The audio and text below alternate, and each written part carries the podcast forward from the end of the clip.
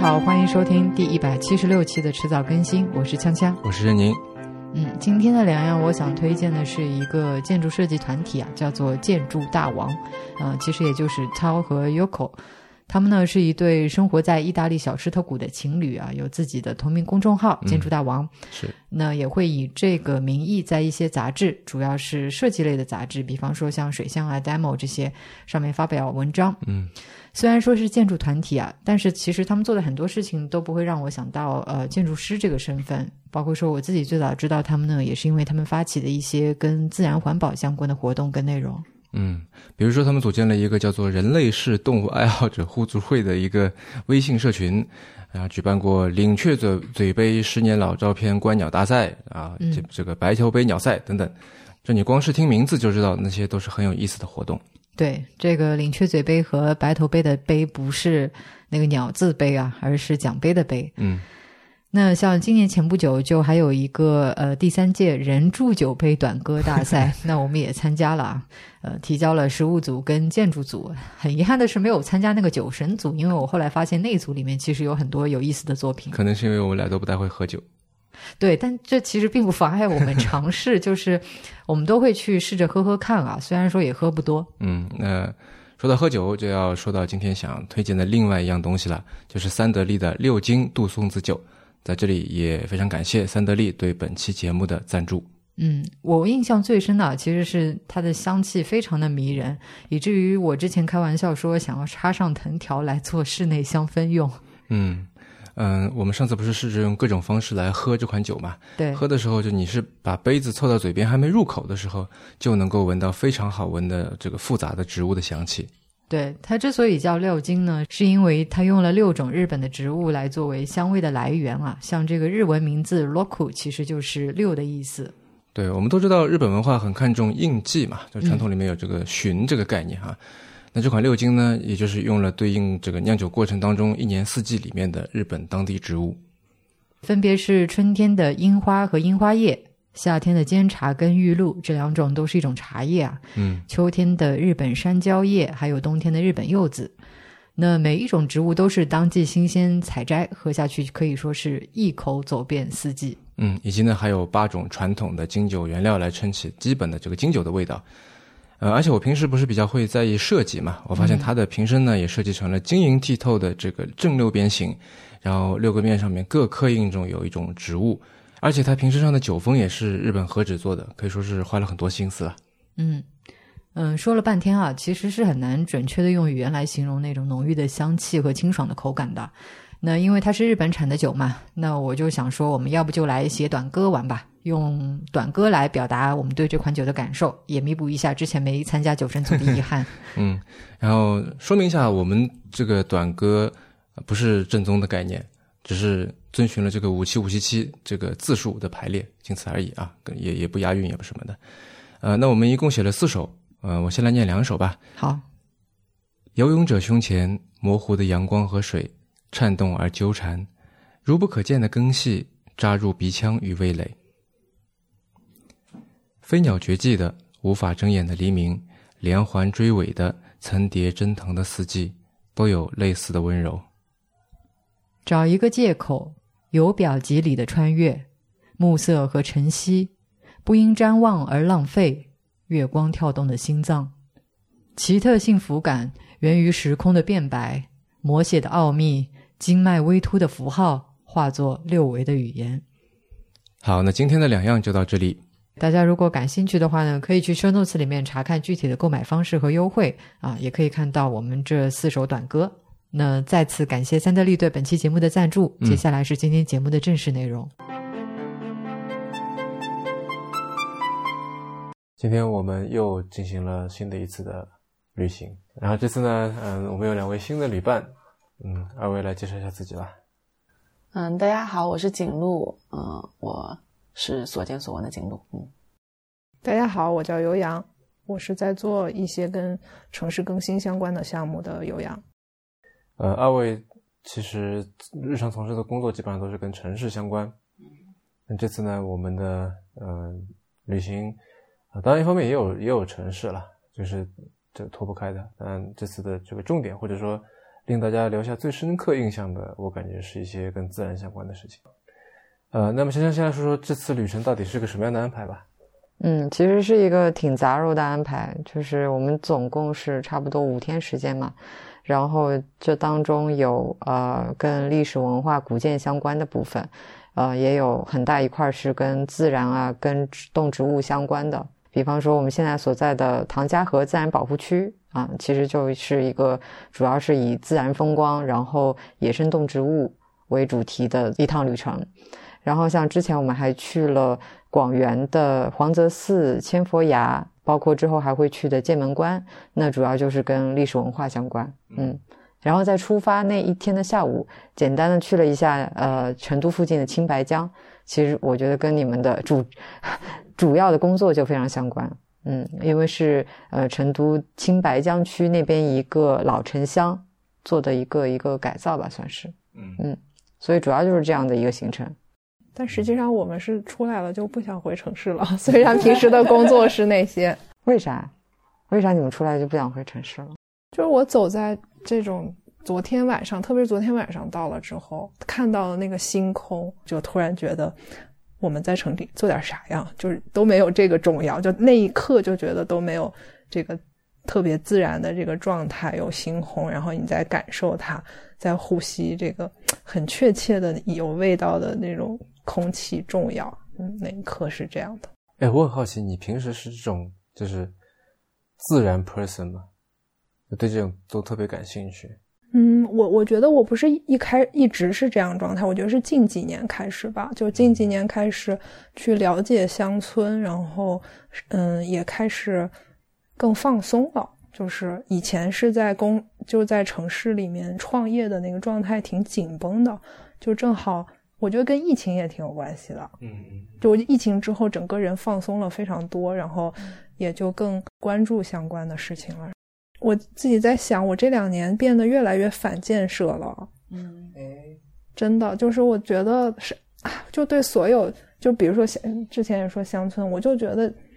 哎，说句不好听的话，我就觉得都不应该让建筑师去建设。我也就是我很不喜，我就觉得所有就觉得最自然的、最应该在就是在那里的人建筑的，包括城市和乡村，我觉得都是。我就觉得有点太过度建设。在青白江那个二楼看那个展厅，我很不舒服。我看每几乎每一个都是建筑师主导的，建筑师就是建筑 oriented 的一个事情。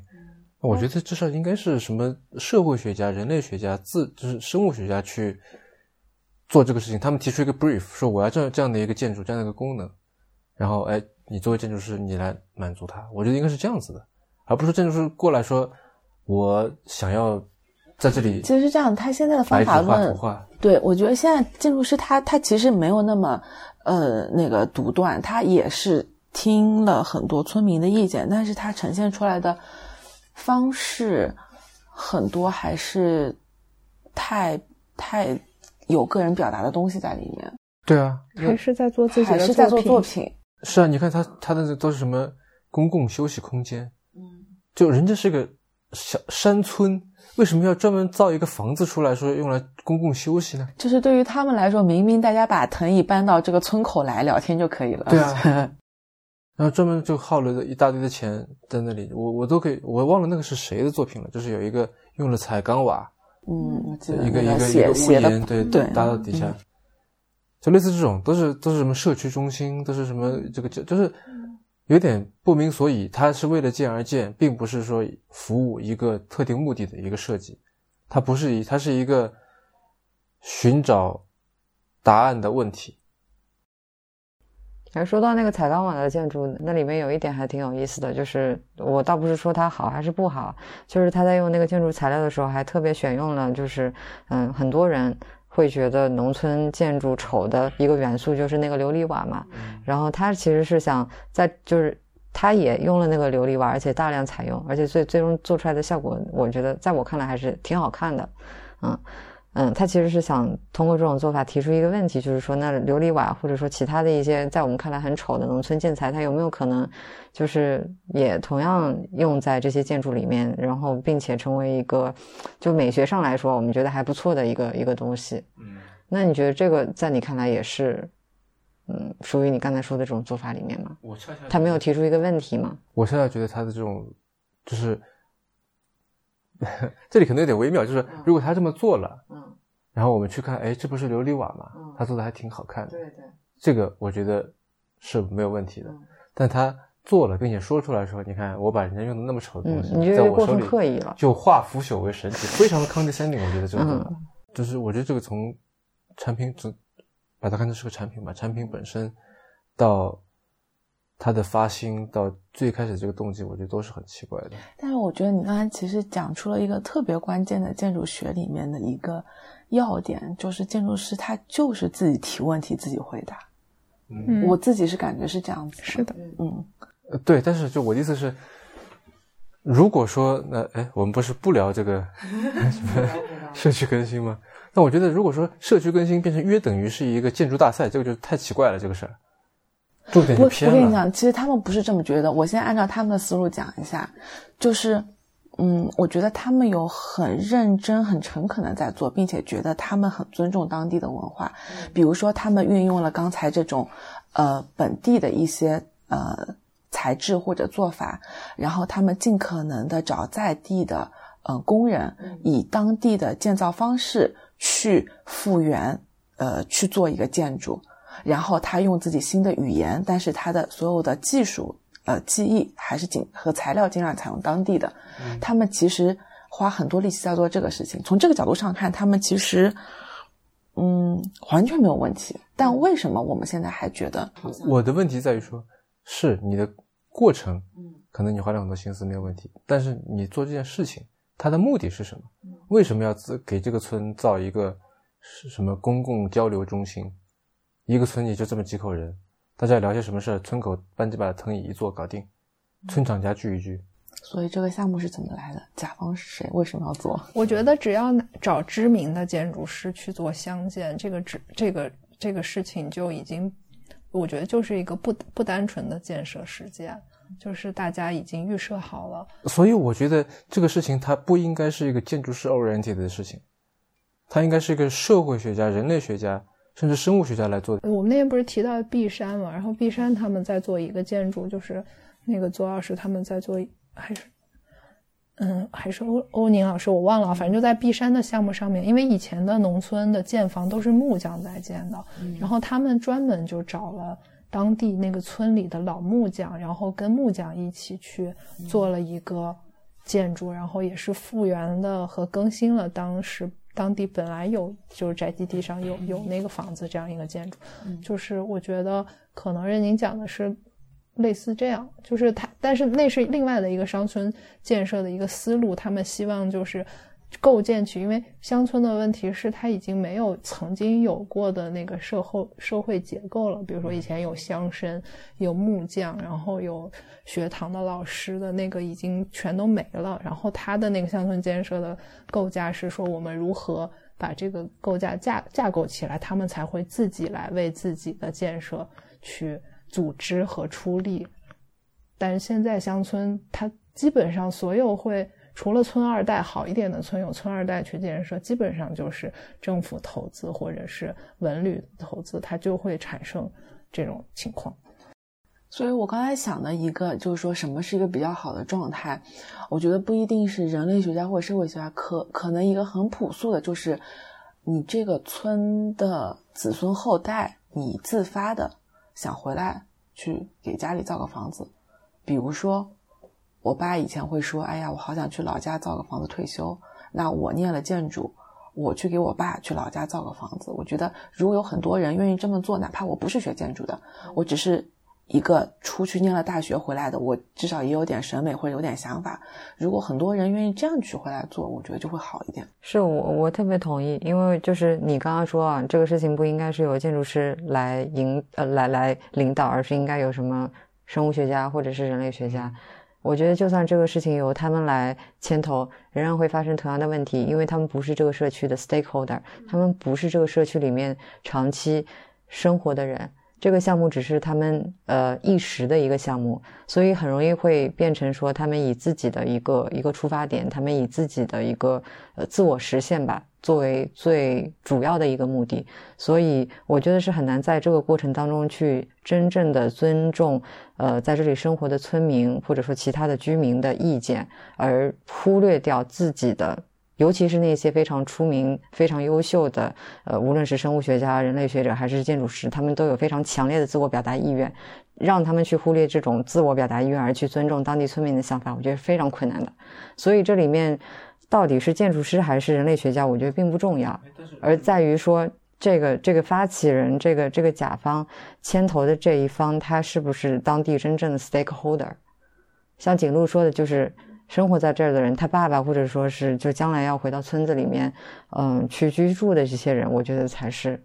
嗯，话是这么说，我觉得你做说的这个是个最理想的情况，就是说我既利益相关，我又懂这个事儿。我可以不懂，但是就是说我我是利益相关，对我我去牵头，对吧？相当于我作为这个甲方，然后那我可以去找相关的懂的人。嗯，那我觉得这个我们如果把。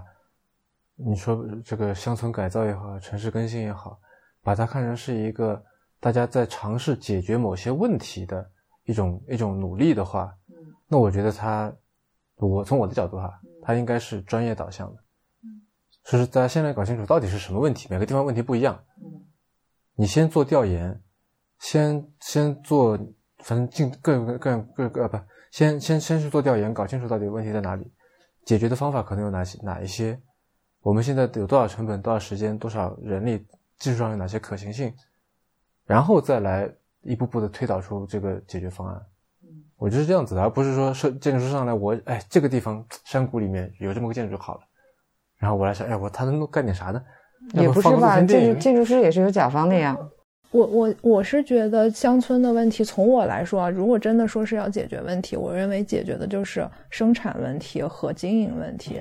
就是这种专业者，建筑师的专业者，或者是人类学、社会学人，我认为他们都是提供支持的。就是他们其实没有能力去做长久以，就是一个农村长久以来以后的这些经营。就是比如说我，比如说我会接触一些也是乡村的项目，我会发现，嗯，一些个例啊，就是跟一些讲的时候，跟一些。类似村长或者镇长讲的时候，他会说：“我我们这儿有一个，只嗯有几个百年建筑，我希望围绕这个百年建筑，把这一块儿嗯开发成一个可以旅游，大家可以来观江景，然后可以来那个看运河，比如说，然后改成院落，大家能来那个那个嗯民宿居住，然后吃当地菜。”但是我们在跟他讲，我们经常给他提临海的例子，就是说他是用当把年轻人引回老城，然后去做经营，然后把老城的文化、老城的吸引力不断的扩散过去的一种旅游或者带动的方式，把这条街或者是一个区域带火起来。然后他的角度就是说。就会最终就会发现，他其实想要一个快速呈现的东西，他的目的是想要把隔壁的那个村拆了卖 卖地。哦，就是所以说，我觉得就是农村的这件，就是乡村振兴或者是更新的这件事情里面，就是政府的诉求和我们作为，比如说作为关心这件事情的，不管是学者还是什么，就是不一样，就是而且在不同的。政体下也不太一样，比如说我们比较在意的，我们平时看的比较多的，我们自己也会矛盾，就说我们去我们关注的这个方式是不是特别不符合中国国情？因为我们一直在看日本的案例，日本就是第地方创生的这件事情，就是要让年轻人回到地方。就是本地的年轻人回城，他们专门有一个这样的组织，在东京有一个办公室，每年哪怕十几、二十、三十的，把东京的年轻人输送到乡村，就是他们的工作，然后让乡村。这些年轻人在乡村扎根一年、两年、三年，就是帮助他们创业，就是他们的工作。这个这这个机构是政府组织的，是政府组织的。因为地方创生是大概五六年前就变成了日本的一个国策在推行，然后他建建了一个就是叫什么省，就是属于一个大臣专门管这件事情，让他在各个城、各个市府下面都会有专门的办公室来推进这件事情的。其实我们现在做的做的这个什么特色小镇，这个思路也是从日本来的嘛。但是就是不一样的，就是正就是日本有一个大家都很明确的，就是一个点，就是本地人经营本地。嗯，他地方自治比较厉害。对，然后就是刚才枪说的，就只有当地的人才会，因为对于任何一个不是当地的人，他的选择其实都是多的，我都有退路，或者是我都可以选择其他更好的，给我装补更多的 商场一样，是一样的道理。所以说，在在在，我们也在想说，在中国这个是不是实行的，是不是到了这种年轻人可以回乡的，或者是。只能做一些模板的项目，是还是怎么样？我我就我觉得我们也在看看，所以我们一直都没有接，我们没有一直都没有进入过那个乡村，一直都有乡村的项目会说可不可以去说乡村现在房特别多，因为专门有很多我们认识的以前的建筑师也是规划师去乡村，然后拿项目批地建民宿建各种设施，但是都特别缺经营。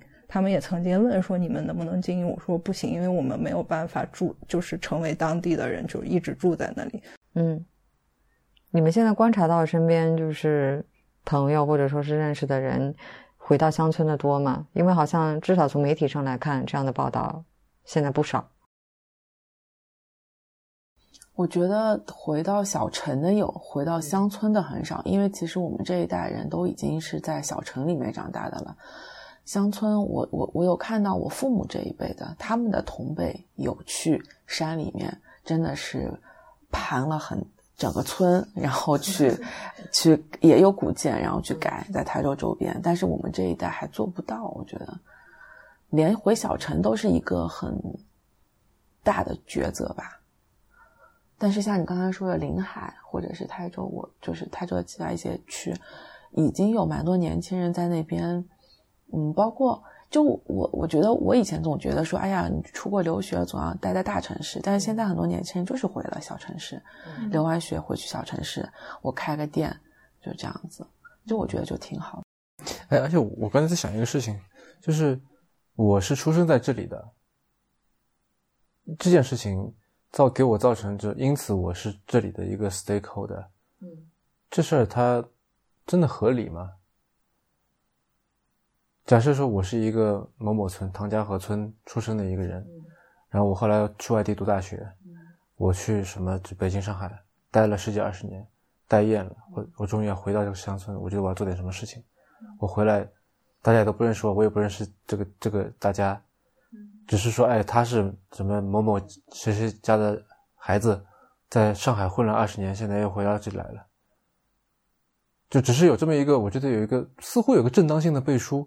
说他也是我们村的一份子，因此他也应该可以有做点什么事情的一个权利。假使说一个完全的外来人，就说：“哎，你就是个外人。”但我想说的是，那种我已经在外面已经待了很久再回来，我做出的这个抉择不一定是真的发自内心的，说我就是为这个打引号的为村子好或者什么的。但反而另外一种情况是说，一个北京的，比如你对吧，大老远的跑到这个秦岭朝阳村去。那你是真的想给那个村子做点什么事情？你是这，你不是因为我是这个村子里的人，我没得挑，我没别的地方好回了，总归只能在这里。那这个时候你的热情也好，什么也好，我觉得是高过那个另外一个你的。其实社会学里，就大家现在在讲的那个什么，就是当地人和在地是两个概念，就是说我们刚才说的第一种是当地人，但实际上真可能。现在更多的在包括我们去大城市的这些人，我也不是上海人，但是我是上海的那个在地的人，嗯，所以说，嗯，在地的人也是在共同作为一个利益相关方在去做当地建设的，而且是非常重要的力量。然后他和当地人是有一个协作的关系，有一些甚至可以说有一些社社会分工的不同，我觉得是一起去做建设的。那你想，我我们就如果回到中国的国情来看的话，那显然要从下而上的去进行一些规模相对来说比较大的、程度比较高的一些改造、一些更新，我觉得这是不现实的。肯定还是要从上往下去做。那么从上往下去做，到底谁在这个上面？谁坐在这辆车的这个驾驶座上面或者副驾驶上面吧？谁来给他导航？我觉得这个人不能是建筑师。我觉得实际上现在也不是建筑师，是制定政策的人。对，现在也不是建筑师。建筑师其实有很多无能为力的。嗯嗯，其实建筑师在这里面，我觉得就是其实挺好玩的。我们现在因为以前啊都是特别流行一个建筑就是标建筑师，就是一个建筑师建筑师做的。然后现在经常你会发现政府的意愿很强，甚至有一些很出名的，就是甲方很重要嘛。就是如果他没有很明确的表达他的需求，并并且那个使用最后就是不到位，他很有可能建筑就也就破败了，或者就改做其他用处了。然后，所以现在有一些人呢，就比如说是一个街道的人，或者是一个开发商，他就恨不得要把那个建筑说成自己的。然后有的时候在在业内还会产生一些。有一些尴尬的这个状态，就是建筑师觉得这个建筑师这个建筑当然是我设计，当然我来了，但是往往政府的宣传上是说就不提建筑师的名字，因为他他就很很觉得没有没有我也没有这个项目，嗯，也不会有这个项目未来的更好的运营，嗯，然后我建筑圈里面也都在讲这件事情，就是包括我们我们内部在看，就是那叫什么，嗯。就是梦想改造家之后，不是火了一档叫叫什么？就是建建筑师跟一个明星搭配去真的做了建筑。然后当然那个当然很大部分的设设计工作肯定是建筑师做的吧。但是那个项目当时我们在建业内讨论的时候，就是它的一个后面的一个背景，就是它是一个文旅公司去投。然后做了这个项目，它改造完成之后，那些项目都要变成民宿去运营的。就是我们这个，就是整个建筑圈，或者说大家也都越来越在意，就是后续运营的这件事情，大家越来越在意。以前真的是只要有笔钱，马上先找建筑师。然后建筑师建完了之后才会找运营方之类的。现在真的已经不是这个时代了，就是慢慢的就是建筑师，我觉得有些话语权甚至越来越弱。我就之前提过，就是想就是讲过一个例子，就是一般以前一个园区整个一个园区做改造，肯定先找建筑师来来看，然后就是比如说是国企直接找建筑师委托，然后设计完了招商，因为当时就是这样的那个。一个社会情况，然后现在呢是那个园区是一个国企，他先找到了运营方，然后运营方先做好了策划，说这边是美术馆这个什么，然后这个运营方去找设计师了。其实这种这种情况是现在是就是近几年是越来越多的。我觉得这个就很像有个类比，比如说什么互联网说内容重要一样，就现在做城市空间也是这样子，就是你到底做什么这件事情就是十分重要。你建筑有很这个陈词滥调的说法，就是一个容器，对吧？你设计的方的还是圆的，你最后还是要看里面发生什么事情。嗯，所以从前期的策划到后面的运营，因为比如说我站在呃开发商的角度，它的整一个过程，包括你说乡村振兴，你说这个链条怎么样子的，就是先有一个。对这个经济产业的一个宏观的一个看法和把握，嗯，然后你对整一个呃功能进行一个策划，然后基于这个策划，你找相对应的建筑师来做设计，然后设计完建造完只是一个开始，就是后面的运营怎么运营就特别重要。对对对，嗯，所以就是大家对于不管是农村也好，什么也好，就是。要先看它到底要怎么用，比如说文旅公司现在很多都是文旅驱动，那大家还是觉得它是应该是个文旅项目，或者说政府驱动，它最后还是要卖地的，嗯，就是就是它背后的利益在在那个地方，嗯，哎，刘洋，你一开始的时候说了你现在非常的反建设，所以你反建设的话，那你比较喜欢讲的是什么？就是就是再生啊，就是就是其实我们看。城市里面有非常在做建新楼的时候有非常多闲置的楼和利用不充分的楼，所以我比较在意的就是就是它的再生，把它的价值在以现在的需求再重新的再生出来，而不是做更多的建设。当然，当然做更多的建设也提供了更多的什么就业岗位的，促进了 GDP 啊。但是，我觉得这是一个恶循环吧，就是城市已经到了这个循环下，也没有办法，肯定会继续这样下去。只是说我的。关注方向和可能我会去从事的方向会是在再生的这块就是不去创造新的东西，用好旧的东西。你说起再生，就是我觉得还挺有意思，因为最近就这几天吧，我们去看的这这些东西，让我都想到“时间”这个词。无论是第一天的青白江，那它的老城，然后到新的这个方向，它甚至还搜罗了一大堆的这个旧的。旧的家具，然后摆在一个崭新的一个场地里面，产生了一种很奇妙的一种反差。然后到了这个广元的千佛崖，每一个朝代从北魏开始就到清朝，各种各样的有人造像，有人题字，包括说底下是再早以前的那些这个就是叫什么石道，那个那个叫金牛道，其实可以追溯到很早，可能到秦汉甚至更早以前啊，所以就。再加上你昨天，其实说说实话，昨天你对星空的反应是超出我的想象。我不，我之前不知道是你是对对于星空是一个如此如此喜欢，或者他是你说啊，我决定今今天就是我的生日，类似这种话。我第一次听人说说这种话。嗯，然后我不知道，就是他这打动你的点，那个那个具体的点是什么？但是我去看星空的时候，其实最打动我的点就是跟时间有关的。我以前跟我第一次看到类似这种星空是在是在菲律宾的长滩岛，然后我看到这个的时候，那是我在一个建筑的顶上，我顿时想到了很多古诗，就是什么“手可摘星辰”，啊，他说的是这这个东西，不是我之前看到的那个东西。我终于看到他们在，就是他们在说的是这个的，我我我更能理解那些他们想表达的这这些了，以及以及就是说，因为很多星星离我们非常非常的远，几亿光年，那我看到的其实是它几亿年前的样子，包括说，嗯，昨天我不是坐在那个灯前看很多蛾子被引诱过去吗？为什么这个很多昆虫会有趋光性？就是因为它们原来是靠月亮来导航的。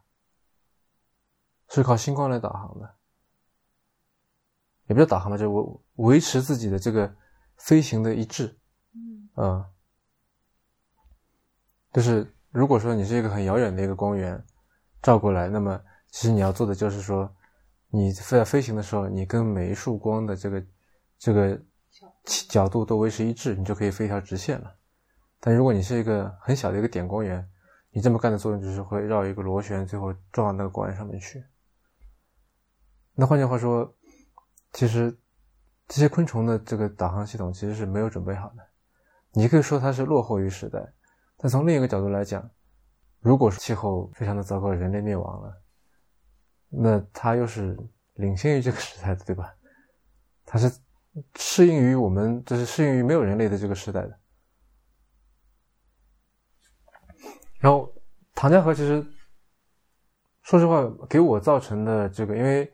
你们俩刚才我问嘛，你们俩是第一次进保护区去看各种各样的动物，其实我不是第一次，现在也不是第一次，所以造成的这种冲击感，野生动物在身边亲眼看到它，去找到它，其实并没有那么强。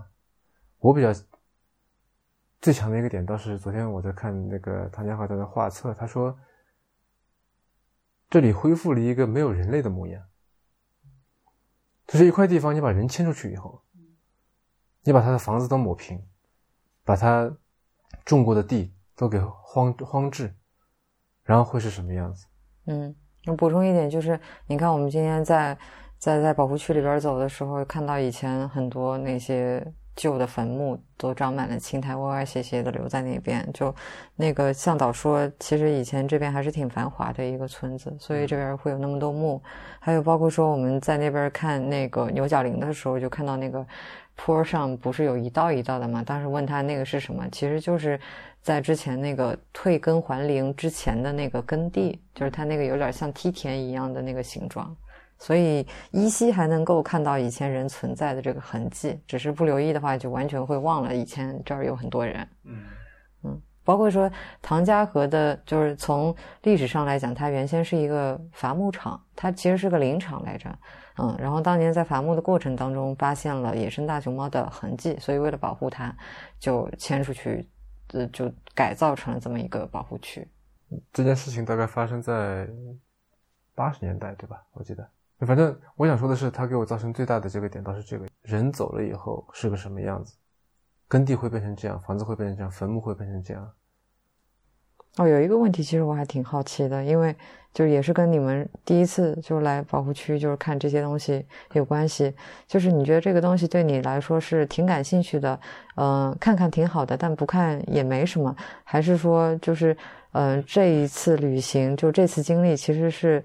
在你们心底里引发了一些些改变，会让你好像对这种类型，比如说自然之旅，嗯，产生了一些兴趣，希望说能够以后再来，再有这样的经历。我我觉得它的改变在于，嗯，就是有一个对我来说比较震动的事情，就是你们能叫出一些动植物的精确的名字，就是这个事情。我们路上也说，就是，就是就好像以前我念中建史的时候，我的中建史老师希望我能叫出每一块斗拱上的木头的名字一样。就这个其实是一件说起来很有点 nerdy，但是实际上它它它其实特别好。然后其实我来之前就已经买了一本小册子，就是哎常见上海常见 植物手册。但是就是我觉得这件事情。就是就是挺着迷的，就是我我我会还挺希望我能够很精确的去讲说，我每天见到的这些小青蛙到底是什么青蛙是吧？这个这个树是什么树？就其实我们在上一期这呃心理学上里面也聊到，嗯，准确的说出事物的名字，对，你的名字，说出名字只是表象，嗯嗯，因为名字里面是含有很多信息的。你知道它是属于，比方说，我随便说哈，它属于鞘翅目的。你鞘翅目有哪些特点？为什么它是一个非常成功的物种？就为什么我们已知物种里面有一半是昆虫，昆虫里面一半是鞘翅目？为什么它能有这么多的多样性的形态？然后它意味着什么？那鞘翅目上面啊，这是一个布甲科的。那它上面可能是一个什么屁布甲亚科，类似这种哈，就是一路下去，然后你知道它。分类是怎么分的？然后每一种每一种科或者每种物种，它为什么会这么发展出这么一个形态？知道物种的名称，它不是一个 show off，它不是说你知道了，比方说你叫黄颈鹿这种，这个还不太一样，因为那里面都有信息，所以你其实能够说出它是什么物种，你就知道它有一些信息在里面，它可能是吃什么植物的。它可能是昼伏夜出，还是说是这个白天活动的，这之类的，会有很多很多信息在里面。然后这些信息你是可以推开去的。比方说，哎，如果这是一只甲一只粉蝶，它有这些性这这些特性，那么别的粉蝶甚至别的就是呃鳞翅目可能都有这个特征。那别的有的它可能没有。所以我觉得这是一个去，我今天也在想这事情，去梳理身边这个世界，去给它分类，去给它怎么。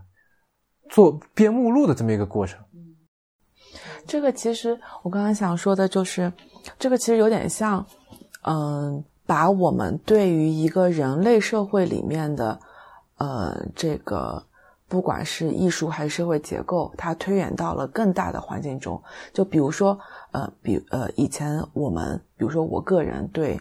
呃，社会经济学感兴趣，或者说对什么艺术感兴趣，我是希望能通过这些学科或者呃知识去了解呃社会国家是怎么运转的，或者说呃，从而能够知道我现在生活周围在发生什么，或者说我甚至哪怕更单纯不影响我现在当下的这个呃，跟我现在当下没关系，我只是去看一幅画，它是一个文艺复兴时期的还是什么？它当然背后就代表了那个时代的背景，是在怎么样的中世纪的黑暗之后又怎么样怎么样？它其实有很多这样子的信息在，就好像你刚才说的这个分类学一样，把这样子的一个认识，你推广到一个大自然中，它另外一个背景就是，可能也是就是，嗯，我最近看很多气候变化的书。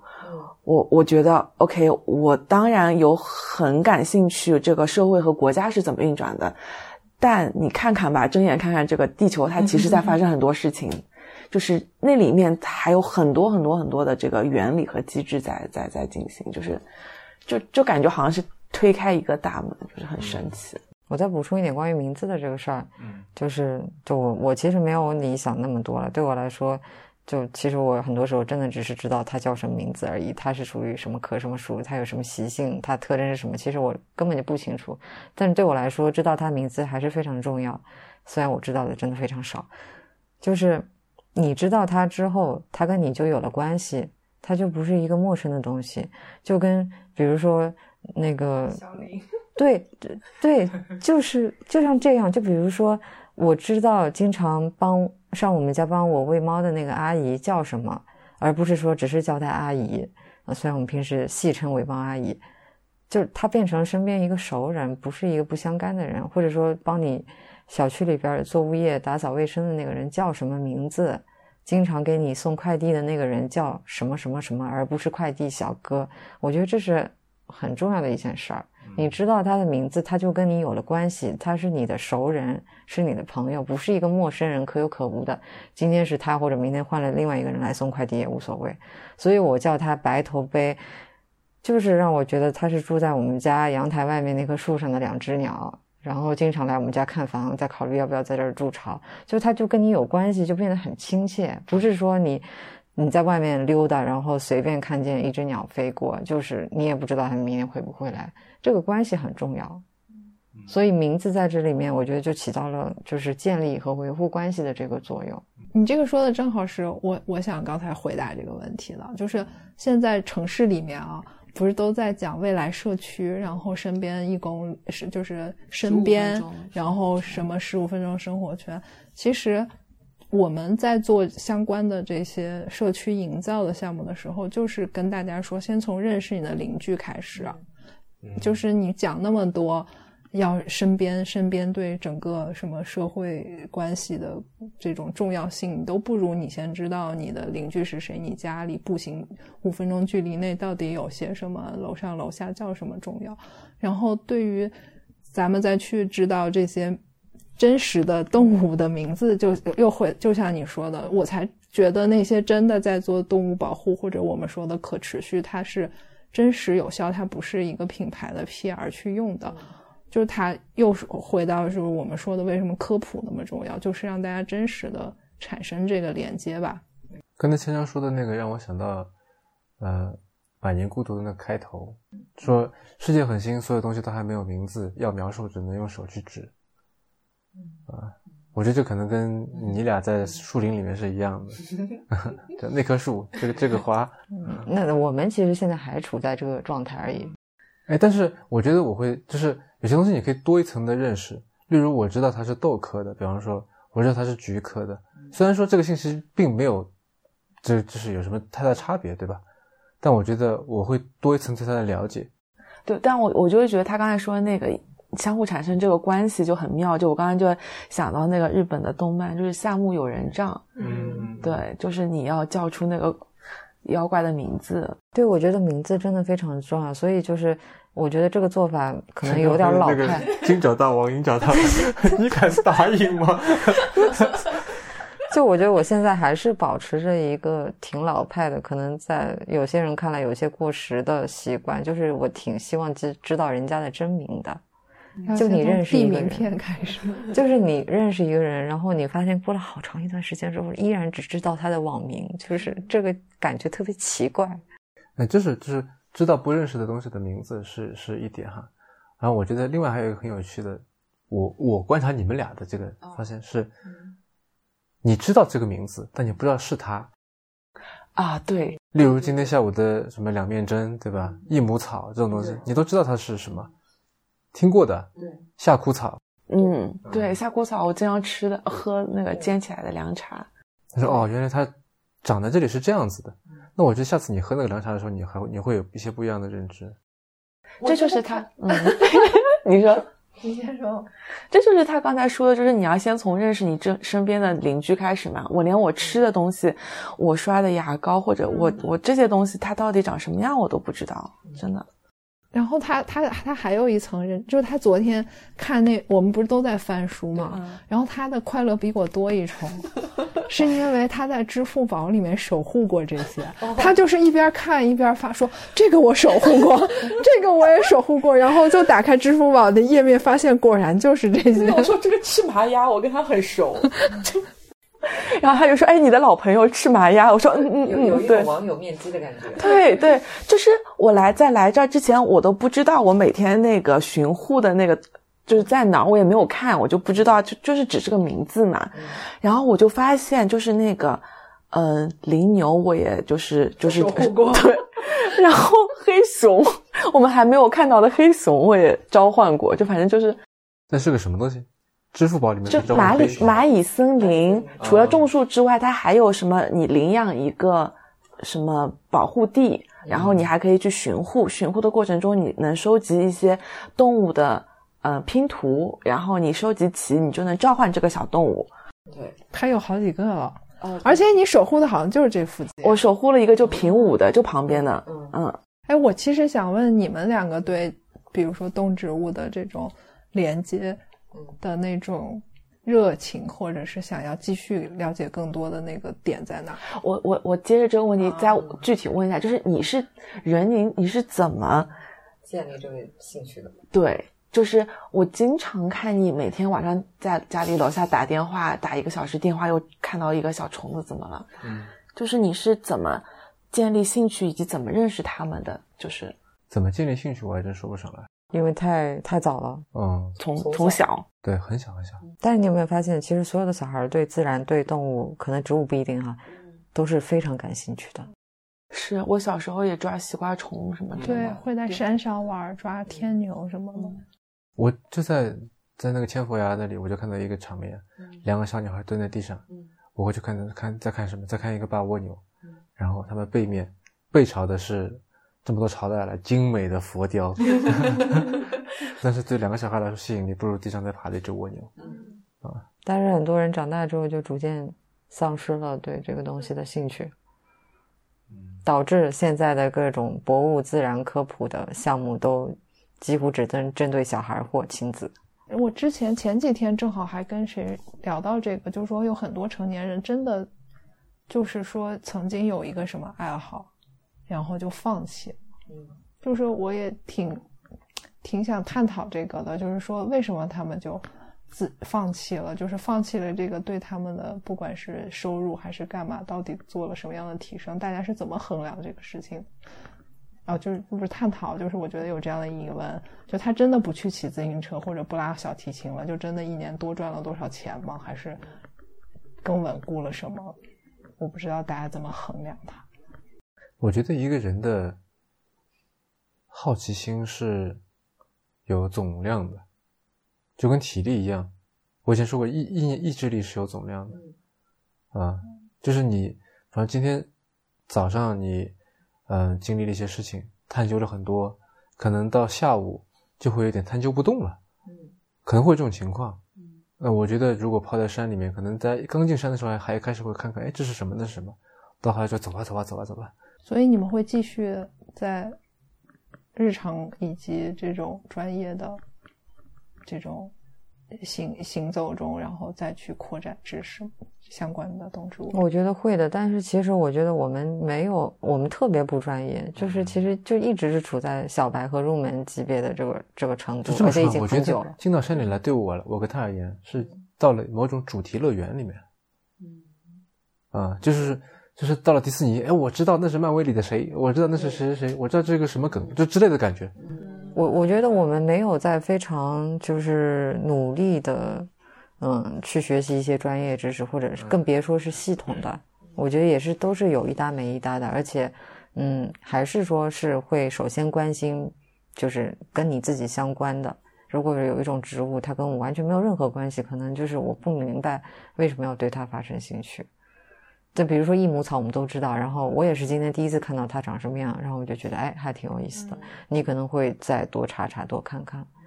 我不太一样，我觉得我不会太去在意在意它跟我有没有关系，就它本身足够好玩，就是很有意思的点了。哦，这也是，这也是，但是就是，嗯，所有的这些我现在认识的东西，我觉得它都是有一个契机的。嗯，这个契机可能是跟我有关系。也有可能是，就比如说我今天发给你的那个关于大火草，呃，野棉花的，它是银莲花属的嘛，那篇文章就是就是我觉得他写的特别好，嗯，它里面那个希腊神话的，就是就是这些故事，我觉得特别打动我，所以我就对这个花留下了很深的印象。就是嗯，每一种你新认识的东西，它都有一些跟你发生链接的那个点，我不知道那个点是啥，还是要有缘分，对，要有要有一个缘分。包括为什么我今天去特地，我今天做了一件可能在大家在很多人看来觉得很傻的事情，就是我特意的去碰了荨麻。为什么我特意去碰荨麻？因为这个物种其实我从小就看到它很多次。第一次看到它是什么时候呢？格林童话说有一个谁呃编织了一件，对啊，编织了一件这个这个东西做的衣服，对吧？然后让它穿在身上，你。不去碰它，你是不知道他在说什么的。你碰了以后，他就说被他刺一下是这么痒，这么疼，我到现在还在疼着。你穿那一身衣服会是什么感觉？这第一个第一个点，就是他很小时候就进入了我的我的视野了。然后还有再附带一个点，其实今天那个那个导游向导他说：“哎，这是荨麻，对吧？你们都说荨麻疹，其实这个字读钱。”对草字头下面一个寻找的寻这个字读钱，它应该叫做钱麻。嗯，然后，呃，过人跟我说，最近还是已经啊，字典里面已经是这个字已经收录了寻这个读音了。嗯，因为大家念的是寻，所有人都在念寻，几乎没有人念钱，都管它叫寻麻寻麻寻麻，所以就是这是一个活生生的由于使用然后改变了这个字的一个属性的一个例子，所以我觉得我必须今天去刺那么一下。什么感觉？其实它的那个刺是一种物理加化学的攻击。物理攻击它本身就是有一根刺，嗯，然后它会它很脆，扎到你的人以后就会断在里面。第二，它断在里面释放出甲酸，在化学烧灼，所以我现在这里就是很疼，啊，到现在还在疼。下午就刺了那一下，我现在还在疼。两面针刺的，可能不会有那么多人讲。两面针也有嘛，就是说你不要碰它，它长得就好像是你碰了就特别疼。对吧？从小我相信你们都用过两面针牙膏吧？嗯。第一次看到它，然后揉碎来闻一闻，嗯，特别清香。我这次发现的一个认识植物的方法就是你去闻它。嗯，对我以前不知道还可以这样子去去认识植物，真的。现在城市里面各个社区也开始跟着公园城市啊什么的，就开始建那个生境花园。什么叫生境花园？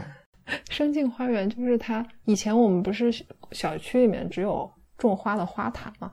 生境花园就是它要建建设建立一个小小的生态环境，就里面可能也有一些水系，里面有一些微生呃那个浮游浮游生物，然后也有小蝌蚪、小青蛙之类的。就是让它整个体系更完整一点。现在还有蛮多，包括大自然基金会和这种各种社区都在合作做这些。同时，他在社区里面也做科普教育。嗯，是在上海吗？还是其他地方也有？嗯，我知道的就是上海有，然后好像类似于成都什么之类的这些城市都有地方是在推推行的。我记得，呃，之前，呃，就是四叶草堂嘛，就是在那个创智天地。和他隔壁一个社区，呃，有一个闲置的三角的狭长的地带，后来被呃同级的老师刘月来老师被刘月来老师，呃，作为一个这种社区花园的一个呃改造吧。然后它类似的这样子的花园，现在已经有好几十一百多个了。他甚至想要在二零五零年做两千五百二零五零个。嗯，对，就是这个东西其实，嗯。还挺有意义的，就是你把一些本来既有的空间，甚至是闲置的空间，然后你让就是在地的居民社区，其实大家都很喜欢种花种菜的。你就让这些阿姨小朋友们来负责，然后每人认养一点，或者说有一个选一个阿姨最热心的来来怎么样，然后你协助他们，给他们一些专业的知识，但是让他们来管理这个东西，嗯，就还挺好。创之农园那个花园实在是太好了，而且它也它那边就是有一个生境花园，它有做，它有一年经过了改造，就是做了一个水塘，让一些小蝌蚪啊什么水生的植物都养进去了。可能真的从身边就知道那个什么，我记得原来是谁何志森还是谁不是讲过吗？就是大家把花园的玫瑰拔掉，然后种那些香料，大家就都很开心，也很愿意种。果然大家都还是喜欢吃的香料和蔬菜什么之类的。就是你还要是跟他发生关系，是的。但是对于我而言，只要有一片不打农药的荒地，就足够精彩了。所以说，就是这个社会自然就是一个熵增的过程。然后你看那个湮灭的那个电影嘛，对啊，就是就是那个植物都长得奇奇怪怪的。我今天看到最后那棵树，我就想到的是湮灭，对，真的。然后我觉得这个就特别像，又回到我又想到城市了啊，就是一样的问题，就是它太少野生了，就是人为要去做的更精美的太多了。我们现在说那种多元，真的挺难达到的，就是希望它野一点、放任一点的这个状态，因为要精细化管理，因为要怎么着，就是越来越。我觉得成都，我特别担心成都会变成这样，因为成都越来越多的街道太像上海了，越来越像。就你说这种人为的，真的真的是不仅仅是自然环境，就是街道也是。你一条街道最有意思的就是它自然生长成什么样子，就是你旁边一个五金店，隔壁一个咖啡店，这种是最好的。但你一旦，其实我觉得它也是一个市场化自然选择的过程。如果有人看到这个咖啡店开的成功，他可能把旁边店也盘下来，盘下来，盘下来。呃，这都还好，最怕就怕就是一个政府或开发商统一运营，就是一下子人为，就是这这就很很可怕了。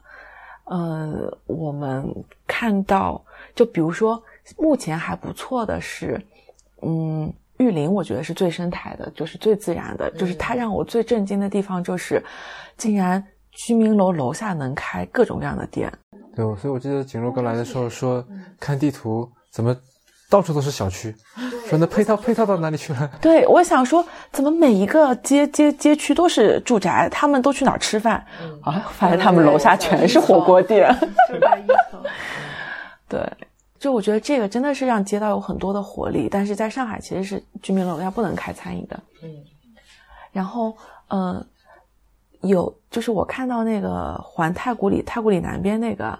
唐坝街和青年上街有一点点要上海化的倾向，嗯，所以你是等等一下，你是喜你是喜欢还是不喜欢？因为那两条街其实还是出现在很多，比如说城市指南啊，或者一些微信公众号的推荐上面的，包括很多年轻人，尤其是时髦的年轻人也蛮喜欢去逛的。它不是我最喜欢的地方，我觉得还不错，嗯，还不错，是以向上海法租界的方式，嗯。呃，是挺有情调的。然后，但是它最吸引我的点是，比如说，不是那个五枣之类的店，而是它还仍然是居民楼楼下的那些店。然后，以及，嗯，就是我不喜欢那种太太拿腔拿调的，我就是希望它野一点，还是野一点。我我觉得景路说的担心就是说，那是一个特别日常的街区。如果说那些打卡或者是你其实不是日常消费的那些内容占据了它，甚至变成了一股风潮，就是它一定会影响日常的那个我们说场景或者是日常的状态。其实它最后就会日常也没了，然后本身要开在这样场景下的内容的那些，就是独特独特性也没了。就是会，最后肯定就是房租越涨越高，反而大家的可能生意也会没有原来那么好。然后，但是玉林，因为我们当时那天吐槽，是因为玉林本来很好，但是我们发现一个政府行为，然后给玉林在树，同样就是在给玉林像做了一层皮一样，就是他为了让玉林更好，因为玉林其实。其实成成都没有投特别多的钱去做外立面的这个更新啊什么的，他给一个街区整体的从住宅楼到一层的街面重新做了一层饰面，就是甚至用到了我们说木饰面，我觉得非常的惊人，在玉林这样的街道，然后下面给商场为什么惊人？就是太贵了，而且它完全不符合那个地方。它出现在澳大利亚海边很正常，但是它出在玉林下面本身是火锅店，然后楼上是那那么精致，就很很奇怪。对，然后他把一楼的商场，然后用那种彩色的亚克力做了一个像龙一样的那种曲线，上面写的玉林什么什么，就是其实在宣传玉林的可能是烟火气。打个比方，就可能类似，反而就变成了一个像在做展展览展会一样，搭建了一个东西一样。而且里面的店铺就是日常经营，他明显他也不在意被长成什么样，他明显就是一个状态，就是啊，你你你搞你搞吧，反正不影响我经营就好了，反。反正我不出钱，然后跟我没什么关系，就变成了一样的一个那样的皮下面的几个理发店，然后什么小小小卖部、菜菜铺子都变成了一个皮下面的东西了。就觉得很担心，就是很很就看到了，觉得有点可惜，因为玉林在我心目中太好了，嗯，很多元。嗯，玉林也的确是我去见过的，就是做整个是你说更新也好，改造也好。看起来最成功的一个地方，我我说的成功不是说它有多漂亮，而是说它对于当地居民的这些生活的 engagement 会比较高。在我的心目中，更新我更希望的更新是这种，就不是开发商的那种，它是居民自主更新的。然后那个我们去年不是还评了一个奖嘛？然后就什么元气街区，当时好多大部分的。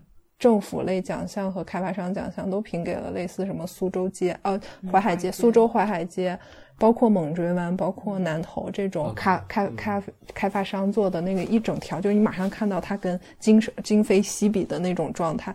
但是我们就觉得那个状态它不是一个。就是它是一个一个强加上去的状态，才会变成那样的。它没有那么的多元。就是像猛追湾现在，你看那个店多元性太差了。当当然，它背面有那个，嗯，有望平街辅助，它是生活性的还好一点。但它那条街已经全是酒吧、咖啡、餐吧等一系列类似的这个业态了，已经非常非常的一致了。但这个同质化造造成的问题是，它没有使用，就是我们说的，包括就是。就是相当于我们之前说创地方创生什么之类一说，就它跟当地没有太大的关系，就是它它跟开在一个帽里的状态其实是一样，它没有用到那个地方的人物地产景，它跟河流产生关系了吗？它跟楼上的居民或者本身这个区域所有的相关的资资料资讯是生产资料是不是发生关系了？其实都没有。那而且这样的话，对于就是对于这条街来说，我们希望这条街有活力。那对对于这条街有这样的一个店，它是一个德国啤酒吧。对于这家店来说，这个生意差一点，它马上就可以走。我觉得，就很多店会变成在利用这个店的流量红利，或者是你说的聚集的那一刻某一个时段的红利。然后他把这个榨取完了之后，就走了，屁股走人。对我跟你没有什么太大的关系。当然，也不是所有的店都这样。那这里面的受害者是谁？受害者就是这条街的居民，就是我们想要本身要，嗯，要让它有活力的，或者这条街本身承载的生活和消费吧。嗯，我我也想过这个问题。比如说上海做旧城改造，嗯，呃，居民要动迁，他们也想住好一点的房子。嗯，啊，政府动迁完之后，嗯，政府把这片的形象也搞好了，开发商卖了房子也赚钱，但。我们明显感觉到有个 gentrification，或者说以前烟烟火气的街道没了，受害者是谁？但我正在想这个事情啊。受害者是谁？就是你明显感觉这 something is wrong，对吧？那是不是说我们的对这个城市的一些在地的记忆没有了？我觉得是，就是整体的。城市价格在不断的上涨，地价、消费，然后这种用工都变高了，就是变成一个城市越来越驱散。但这个问题难道是可以通过你刚才说让一个德国啤酒吧去更在意怎么去在地怎么做结合来解决的吗？我觉得这个是没有，就是我说的这种绅士化是没有办法，就是变的，就是它就是一个在城市中经济发展的，就是就是往这个方向。我们是说它能慢一点嘛，嗯，就是缓慢一点，别那么急剧，然后不要不要那么迅速，因为中国是比较迅速的，因为它这种这种土地政策和开发的政策是，我觉得在。我不知道你你的研读里面就是在整个世界来说都算是非常的快速的城市化建设，所以它就加加剧的比较快。我们整个受到的一些压力啊，各方面其实现在反馈到我们说的内卷啊，反馈到这些都还是挺明显的。说起商场，嗯，我前段时间不是在长春嘛，那里有一个万达做的商业地产叫浙友山，嗯，跟那个文和友很像，很出名在我们界内。浙友山是吗？以什么而出名？就是他打造了那个场景，而且是一个认识的人做的。业业内是什么评价？我特别好奇。嗯，就是觉得挺好的。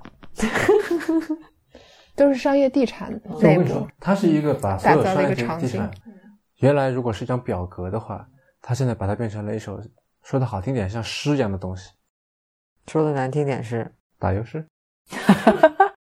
那真的是很委婉了。就是原来就是说一层是什么，二层是什么，三层是什么，他那里其实很难分清楚到底一层、二层、三层，啊，然后说啊，不是原来是一层是什么，进去是珠宝、手表、化妆品，它里面各种各样东西都有，然后你你很容易在里面有一种探险一样的形态，东钻西西钻，然后钻到最上面居然是要买花多少钱买币进去，上面是一个佛，然后你佛前面有一只。金蝉，你要拿那个币去，你要去撒币，去去打那个那个蝉，啊，去打那个蝉，然后呢？就是说啊，你打到他的眼睛代表什么？打到他的嘴巴代表？就是一个游戏。嗯，然后祈福，写一个什么卡片在那里。啊，我只是为了进去看一眼，就是从最底层 非常快的速度一直爬到最最上面，里面各种什么剧本杀、看电影的、吃饭的小店，各种都有。我突然觉得好像挺吸引人的。因为烧屏报现在大家都在唱衰烧屏报，觉得这种形式已经不是现在大家能去那个以以往的那个那个消费场景已经没有办法符合现代人的需求。我觉得他这个就是在刺激人，就是他他他应该是在认为他在跟抖音抢客户。嗯，你这个说法很好，我觉得就是我不够刺激。实体版抖音，嗯，一步换景，实体版抖音。什么都有。我们现在说所有的线下的这些都在跟抖音做斗争，还有王者荣耀。那我们说回这个这次旅行吧，说回长江河吧。我随便插一句啊，就是我想起来我那年高考的作文题目，浙江省的卷子就是，嗯，请以城市或乡村写一篇作文。嗯。我也忘了我写了啥了，我应该写的就是我既喜欢城市的什么什么，也喜欢乡村的什么什么之类的。对，嗯，it still applies。嗯，所以你现在是什么？既喜欢城市的什么，又喜欢乡村的什么？我给你写篇作文吧。既喜欢城市的，就是城市能满满足，哎，也不能这么说，城市能满足好奇心。其实街道也就是它新鲜吧，城市的新鲜。我我喜欢城市里的人和乡村里的不不是人的一切东西。嗯嗯，就你刚才说到一个点，就是在最开始说说这个我忘了说到自然这个话题，就是我们现在外面的这个这个公园，这个这个小花园，它充满了自然元素，对吧？草坪、小溪、树。但它就是百分之一百 artificial。可是，嗯，那你对自然的定义是什么呢？你难道说那上面的那些石头、那些草皮，包括昨天晚上来做客的这个，虽然他把这儿估计当成自己家的那一家子羚牛，就你说他们不是自然吗？就就边上这些树，他们是不是自然吗？他们是什么？你怎么 nature invader？就是你你是怎么定义自然的呢？你如果你觉得面前的小花园不是自然的话，我觉得是这样子啊，就是，嗯，这就是比如说中国的园林，它是不是自然？对，就是这个问题。我觉得不是。为什么呢？你对自然的定义是什么？它就是有哪些不符合了这个定义，让你觉得它不是自然？就是它是由谁来控制的？什么叫控制？那我举个例子，例如一个花坛，我觉得它就是一个啊人为的一个东西。花坛长什么样，里面种什么东西，都是。那你觉得唐家河呢？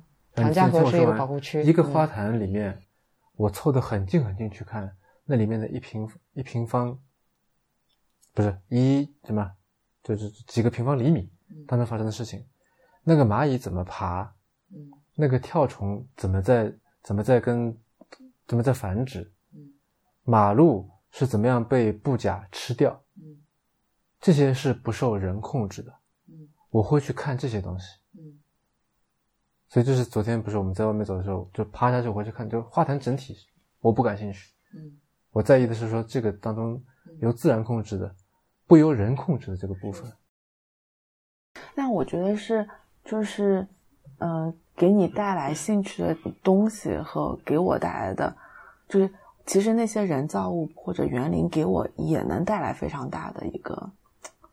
但是你感兴趣的是这个自然背景下的这个人为控制的因素是吗？